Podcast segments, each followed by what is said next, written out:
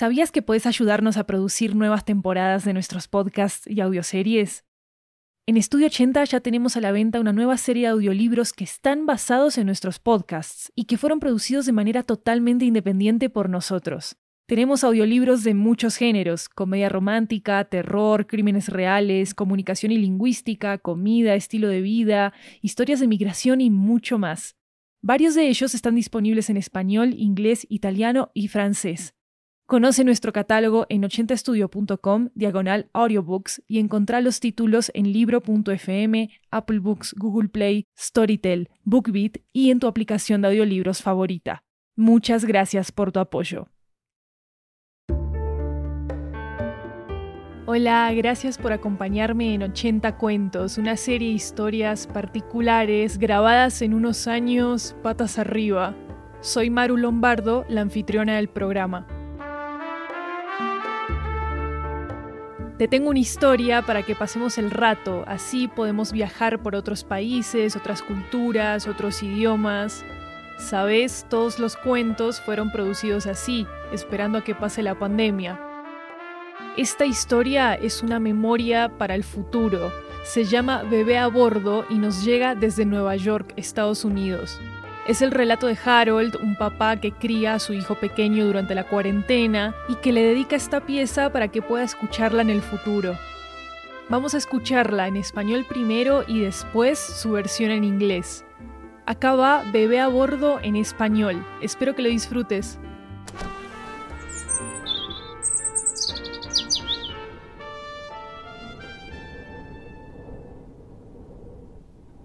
Cuando imaginaba eso de ser papá, Pensaba en días largos de trabajo y fin de semana sin familia. Digamos, lo normal. Digo trabajo primero por eso de que no le faltará nada al chiquito. Esos primeros meses luego de nacer, tuve la oportunidad de darle de comer antes de irme al trabajo todos los días. Y luego en mi rutina diaria recibía docenas de mensajes con fotos de todo lo que me había perdido. Eso me ponía abrumado y salía del trabajo lo más rápido posible para llegar a la casa antes de que se fuera a dormir. Y luego en las noches me levantaba cada cierto tiempo para cambiar pañales y darle de comer. Imaginaba que eso iba a ser lo normal, que estaría en su vida y que los fines de semana nos íbamos a desquitar estando juntos siempre anticipó un plan de emergencia que Ya sabemos que lo normal hoy significa algo diferente. Y en marzo cambió todo acá en Nueva York. Como anunció que Nueva York tiene el mayor número de casos confirmados con coronavirus que cualquier otro lugar de la nación. De momento La ciudad cerró y a algunos, como mi esposa, les tocó vivir esto muy de cerca. Es doctora y como todos los demás en su profesión, no ha parado de trabajar. Tuve la suerte de quedarme en casa. Y bueno, nuestros papeles han cambiado. Ahora soy yo el que manda fotos y videos. Hey. Oh. Mommy's here. Y cuando tenemos tiempo hacemos algún video chat. Es horroroso verla en máscara, pero con el paso del tiempo eso se ha vuelto normal. Dentro del infierno que vive en su día a día, vernos, para ella, es un oasis.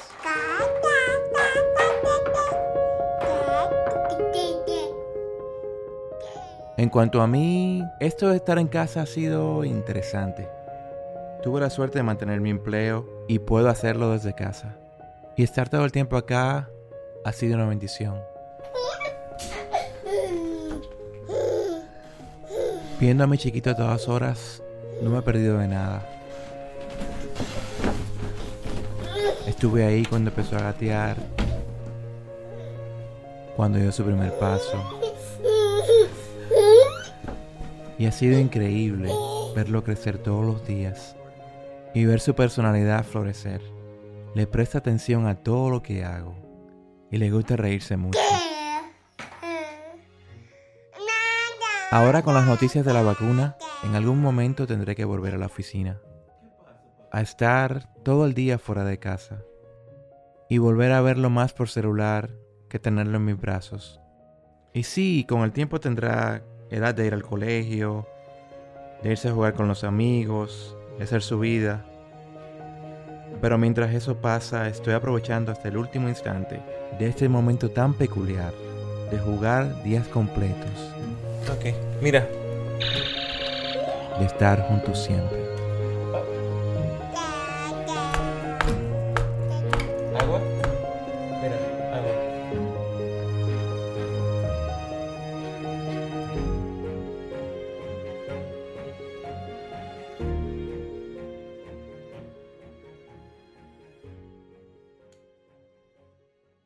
Y ahora acaba Bebé a bordo en inglés, o más elegante, Here is Baby on Board in English.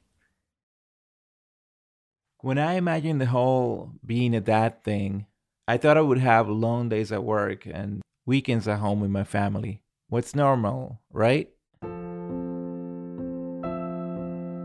Always thought about work first because of that responsibility of providing for my family, that we had all we needed. Those first few months after he arrived, I had the chance of feeding him every day before work. But not long after that, my daily routine changed. It involved receiving dozens of messages with photos to catch up on all the moments I was missing. I felt a bit bummed out by missing all those little things. So after work, I rush home to get there as soon as possible before bedtime. Then at night, I will be on diaper duty, changing diapers and feeding him. I really thought that would be my everyday routine, my normal. That I would be in his life for a few moments on weekdays and always on the weekends. Across this country, and now here in New York City, a state of emergency declared as well. Tonight, more than 1,300 people sickened in the U.S. By now, we all know that normal is something totally different. In March, everything changed for all of us in New York. There are stay at home orders in at least 23 different states. New York City remains the national epicenter of the pandemic. It has more than a quarter of those sickened so far. And this is The city closed, and some, like my wife, are now experiencing this new normal closely. She's an emergency doctor, and like all her colleagues, she hasn't stopped working. I was lucky to stay home, but our roles have now changed. Now it's me sending the photos and videos. Hey. Oh. Mommy's here. We video chat very often, Hi. Oh, you're happy now. You were grumpy when I left. and it's so scary to see her with her mask on. As months have gone by, it's become daily life. And in the horrible situation she's enduring in the hospital where she works, well, seeing us, for her, it's an oasis. Papa.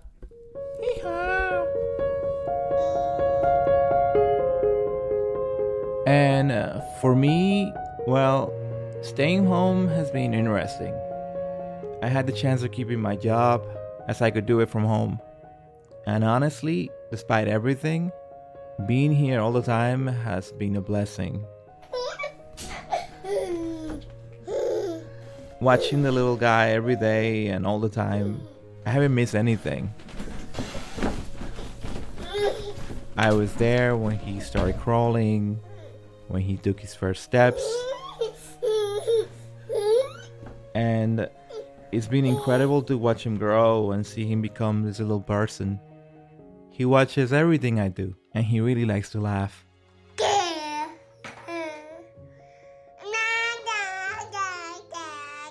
After the news of the vaccine, I guess I'll be back at the office at some point. I'll be gone all day again, and I'll be seeing him more on my cell phone as I used to do when he was born. And yes, with time he'll go to school and he'll make friends and he will lead his own life.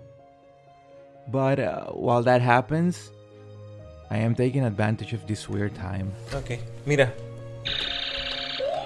and always Oh. being together. ¿Agua?